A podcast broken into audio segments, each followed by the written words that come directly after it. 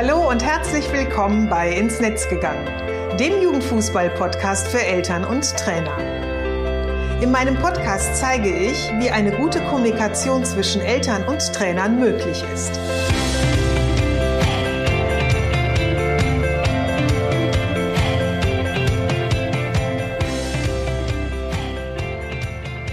Schön, dass ihr auch in den zweiten Teil meines Gesprächs mit Ralf Chlor reinhört. Und wir sprechen heute darüber, was sich Ralf für den Kinderfußball wünscht. In meinen Augen ist es unabdingbar, unabdingbar, dass es beim DFB ein Ressort Kinderfußball gibt, die sich ausschließlich um die Belange der Kinder kümmern, wo kompetente ja, Personen sind, ja, die sich mit dem Leben, wie sind Kinder, was brauchen Kinder, sich damit beschäftigen, auskennen und daraus ja, eine Struktur entwickeln. Wie geht man damit um? Das ist natürlich nicht mit Reden zu machen. Ja, mhm. da braucht man, ja, ich, ich sage, da braucht man Geld. Ja, ich muss Hilfestellung leisten nach unten. Ja, ich muss vor Ort in die Vereine. Da hilft mir kein DFB-Mobil, wo ab und zu mal vorbeigefahren kommt. Ich muss richtig arbeiten. Ja, vor Ort muss ich arbeiten. Ich muss äh, äh, Trainer, ich will gar nicht mal sagen sportlich qualifizieren, aber ich muss äh, menschlich qualifizieren für den Umgang mit Kindern. Mhm. Ja, Kinder brauchen keinen großartig versierten, ausgebildeten Top-Trainer. Kinder brauchen jemand, wo sie aufschauen, wo ihnen Spaß vermitteln kann und wo die nötigsten, ja, äh, ja, die nötigsten Informationen hat, wie trainiere ich Kinder? Da muss ich hin, da muss ich helfen, da muss ich vormachen. Aber das kostet Geld, gute Leute dorthin zu schicken. Aber das muss es mir wert sein. Ja. Und das ist, ja, das ist nicht so.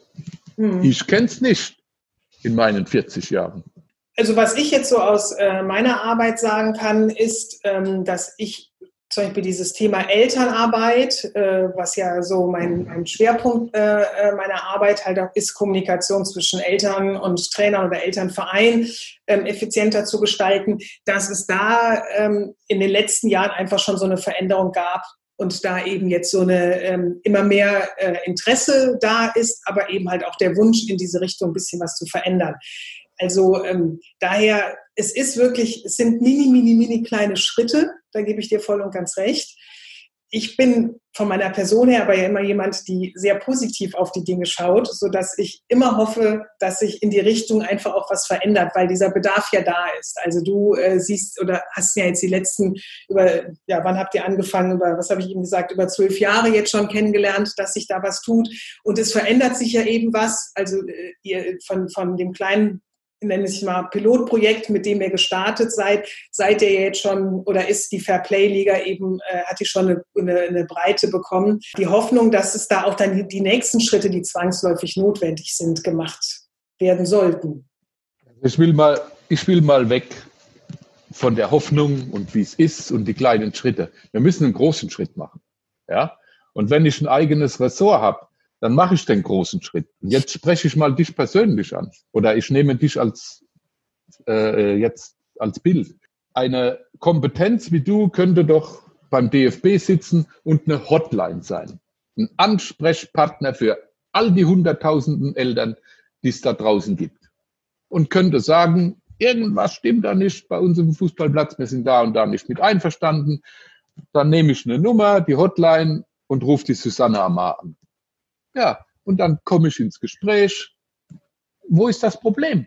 Ja, warum äh, äh, gibt man so eine Plattform nicht? Das ist doch heute in der digitalen Welt kein Problem. Wir gucken doch auch uns face to face an. Genau, ja, das machen wir jetzt auch über Zoom. Äh, schöne Idee, ist bis jetzt noch nicht in die Realität umgesetzt worden. Ja, wie schade ist das denn?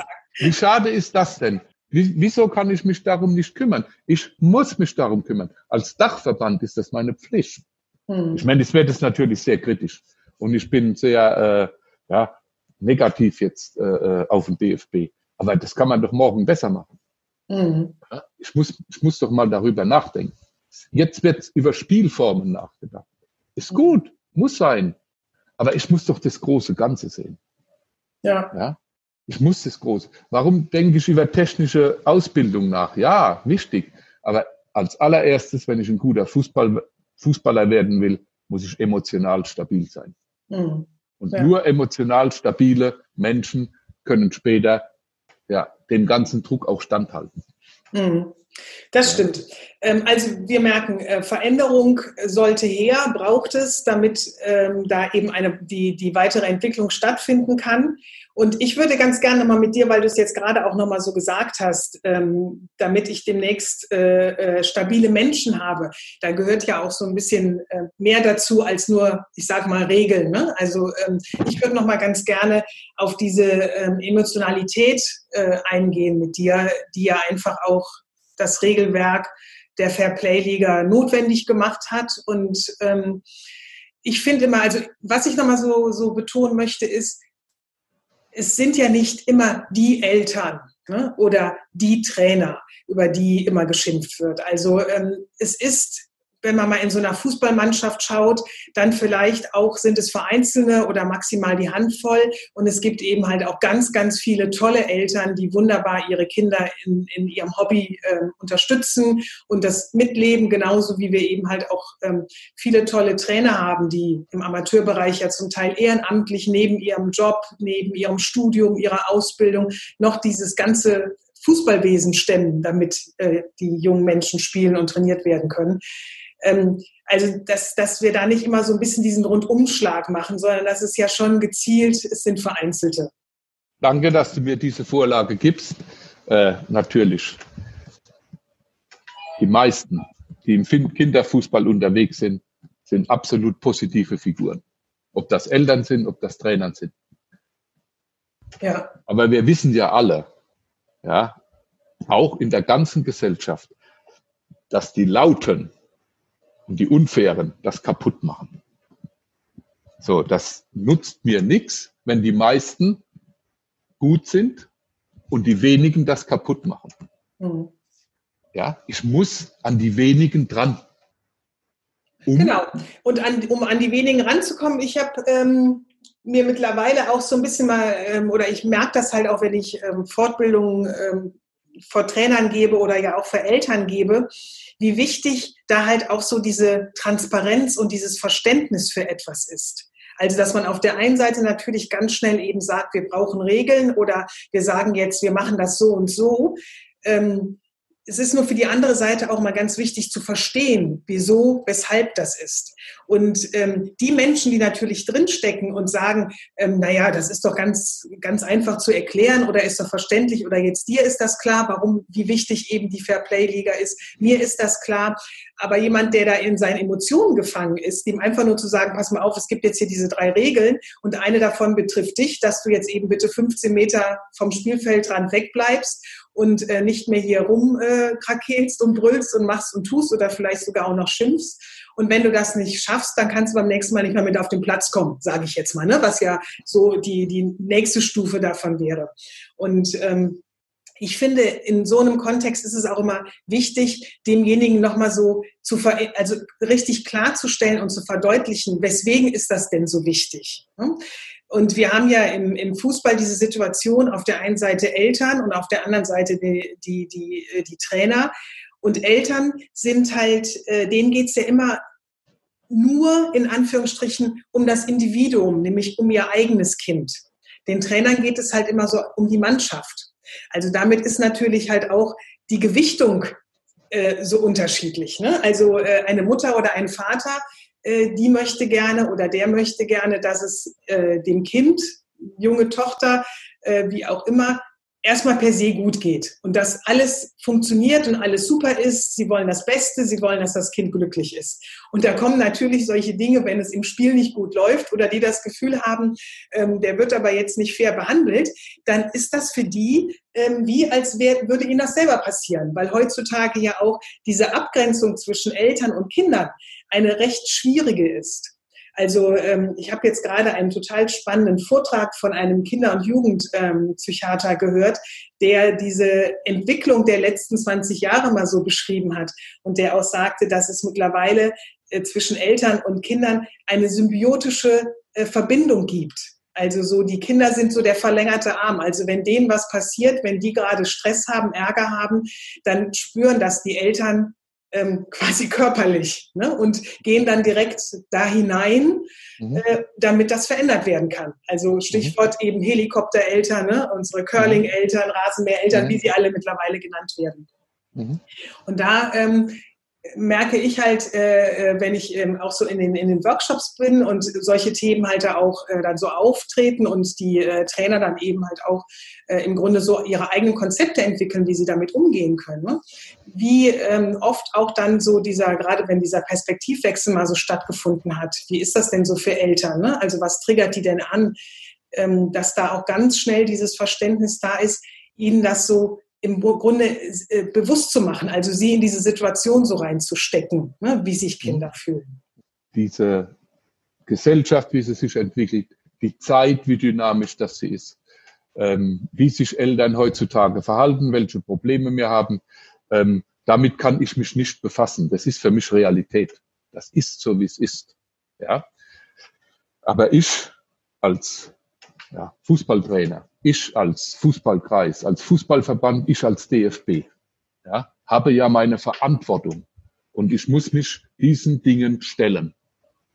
Das heißt, wenn ich eine Kinderfußballabteilung habe, wenn ich kompetente Menschen habe, dann kann ich über dieses Problem, wie es heute ist, morgen ist und bei der nächsten Weiterentwicklung immer mich austauschen und kann mein, meine Reaktionen als Fußballbund, als Fußballer, die kann ich dann, ja, ich kann es dann steuern und gebe das, und jetzt kommen wir zu deinem, zu der Transparenz und gebe das einfach äh, von oben zur Kenntnis, veröffentliche, ja, biete an, in die Fußballverbände, in die Fußballkreise zu kommen. Ich biete sogar an, in den Verein zu kommen, ja, um diese Dinge immer wieder transparent zu machen. Und biete genauso an, äh, ja, einem Trainer, der Helikoptereltern hat, ja, ruf mich mal an, ich helfe dir. Ja, lad die Eltern doch mal ein zu einem Elternabend. Ich komme dahin. Ich, DFB, komme dahin. Ja, ich oute mich als Verantwortlicher. Ich helfe dir. Hm. Ja, das heißt also, wenn ich jetzt wieder dich als Person nehme, könnte der DFB zu dir sagen, hallo Susanne, du wohnst doch in Köln.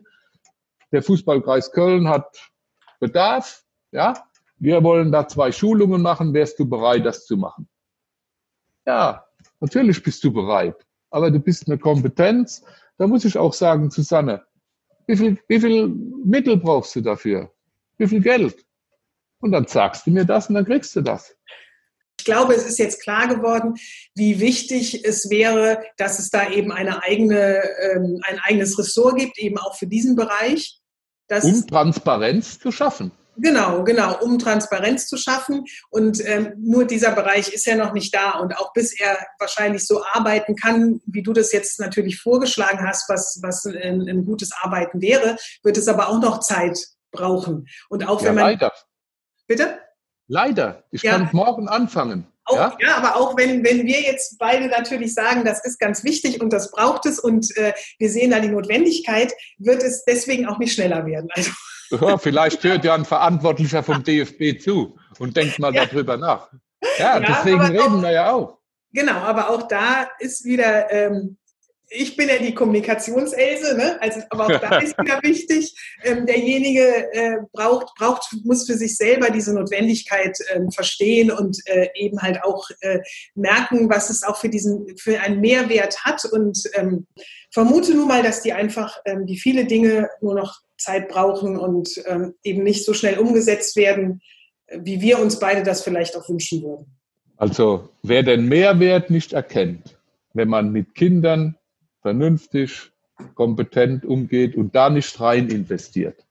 Ja, tut mir leid. Ja, das ist, ja, das ist nicht, nicht in Ordnung. Also für mich ist es wirklich, entschuldige, wenn ich so hartnäckig bin, aber für mich ist es wirklich ganz einfach.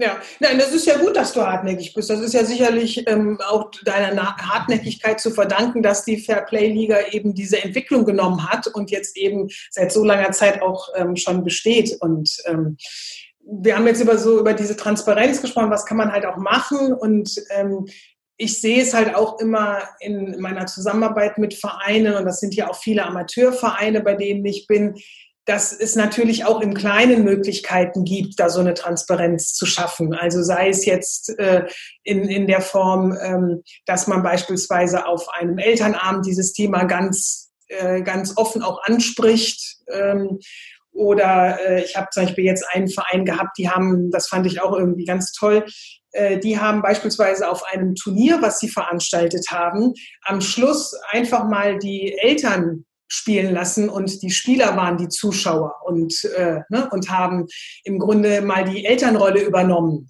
und auch wirklich in dieser Form übernommen, was da, äh, wie das sonst immer so abgeht und äh, wie viele, für wie viele Eltern das auch so ein Aha-Erlebnis war, wie das dann so ist, wenn man da so auf dem Platz steht und man ist ja wirklich wie auf dem Präsentierteller, ne? egal wie groß jetzt nun der Fußballplatz ist und wie, wie groß die Mannschaft ist, aber jeder Spieler ist gut zu sehen und wenn der dann eben angebufft wird, dann ähm, ne, weiß der einfach schon, dass er auch gemeint ist und ähm, das finde ich sind ja auch schon so, so äh, Dinge, die äh, dazu führen können, dass einfach diese, dieses Konzept des äh, Fair Plays nochmal dem Einzelnen auch näher gebracht werden kann. Und, äh, Natürlich. Äh, jede einzelne Aktion, die das Fair Play, den Umgang mit Kindern, ja, jede einzelne Aktion ist eine gute Aktion. Jede. Mir ist es nur in der Breite zu wenig. Hm. Jede Aktion ist gut. Jede. Aber mir ist es in der Breite zu wenig. Ich rede ja von der Breite. Ja, ich rede von den Möglichkeiten. Wenn man so eine gute Aktion in die Breite bringt und die öfter stattfindet. Deutschland ist groß. Ja, wie so kleine Aktionen. Man müssen es uns ja mal ganz realistisch vorstellen. Das war jetzt bei einem Verein, bei einer Mannschaft, bei den Eltern die sind in zwei Jahren in der D-Jugend und neue kommen nach. Ja. Die erleben das nicht, die nachkommen. Das heißt, wir müssen immer wieder unten am Ball bleiben. Wir müssen da auch, auch erkennen, welche Dynamik im Kinderfußball ist. Ja? F-Jugend, E-Jugend raus. F-Jugend, E-Jugend raus. Aber das Thema ist immer das gleiche. Also muss ich doch transparent und sichtbar sein für alle. Sonst muss ein Jugendleiter im Verein immer wieder von vorne anfangen. Und dann wechselt der Jugendleiter und dann wechseln die Trainer und immer wieder fange ich von vorne an. Ich brauche ein Leitbild. Ja. Diese Leute brauchen Orientierung. Die brauchen ein Leitbild, die brauchen Ansprechpartner. Mhm. Ja, die, die, die müssen ernst genommen werden, die müssen überhaupt gehört werden. Ja. Und zwar, und zwar vom Chef. Ein Vater in einer Familie gibt ja auch nicht die Verantwortung an seine Kinder, die kleinen Kinder zu erziehen. Er ist verantwortlich. Mhm. Aber die Kinder können mithelfen, die anderen zu erziehen. Aber er ist verantwortlich. Mhm. Also ist der DFB verantwortlich für jedes Kind, das in Deutschland über den Fußballplatz rennt. Ja, das ist ein schönes Bild. Ähm, ja. Das, ja, das ist so. Das finde ich das wirklich so. sehr schön. Und das ist, finde ich, auch ein äh, schönes Bild, ähm, ja, quasi für, für das Ende oder so einen schönen Abschluss äh, für, für äh, unser Interview. Ich fand es jetzt ganz interessant, weil ähm, ich ja nun schon so ein bisschen von der Fairplay-Liga wusste, ähm, aber auch nochmal so, so eure Entwicklung hat mich jetzt nochmal ähm, total interessiert und fand ich nochmal sehr spannend zu erleben, wie sich das wirklich so weiterentwickelt hat und wie das so die Runden genommen hat.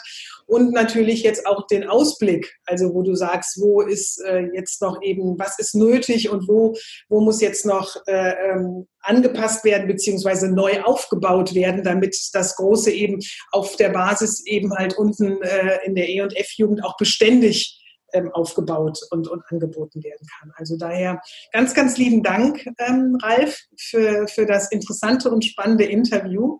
Ja, drücke die Daumen und, und ähm, hoffe und wünsche da natürlich mit dir mit, dass, ähm, wie soll man es nennen, diese verantwortlichen Bereiche in naher Zukunft sich äh, bilden werden und ähm, auch sich entwickeln können und ähm, der Fairplay da eben wirklich äh, die, die große Runde macht.